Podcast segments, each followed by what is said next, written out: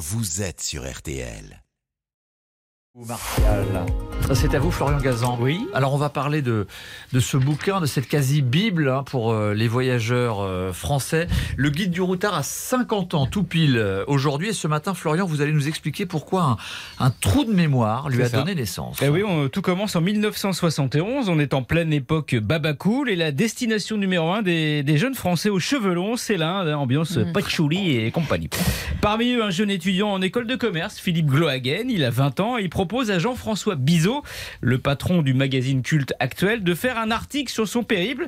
Bon, il n'est pas le seul à avoir cette idée. hein. Et pourquoi c'est lui qui est choisi alors? Eh ben euh, simplement parce que c'est c'est le moins cher en fait. Il demande seulement 1500 francs de budget.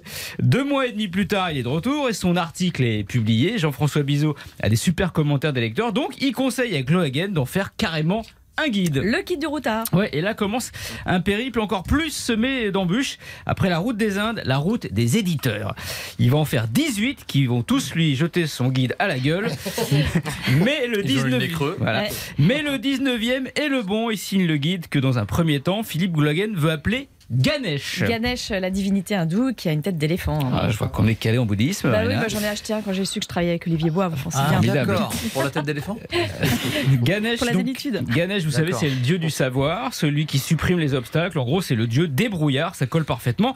Sauf que l'éditeur lui dit que personne ne le connaît, il faut donc changer le titre. Et là, Glohagen se rappelle d'un truc marrant. Comme Jean-François Bizot ne se rappelait jamais de son nom, il l'appelait le routard. Et c'est comme ça que naît le guide du routard, qui a failli d'ailleurs être mort-né. Pourquoi ça? Ben parce que quelques jours plus tard, l'éditeur, qui est plus tout jeune, se fait percuter par un bus, il meurt sur le coup, et Glohagen se retrouve à la case départ. Ah.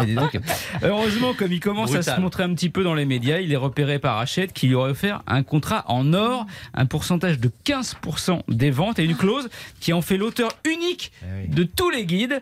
Avec 55 millions vendus en 50 ans, autant vous dire qu'il a largement de quoi voyager aujourd'hui en avion et en première en plus. 3 millions d'euros par an, on estime. Bon, il en verse une petite partie quand même aux auteurs. Et c'est pas fini, un film se prépare sur le routard avec à l'écriture les mêmes scénaristes que les Tuches et le dernier Astérix. Astérix qui lui aussi au fil de ses albums en a vu du pays, c'est un peu l'ancêtre du routard. Un peu, finalement. effectivement.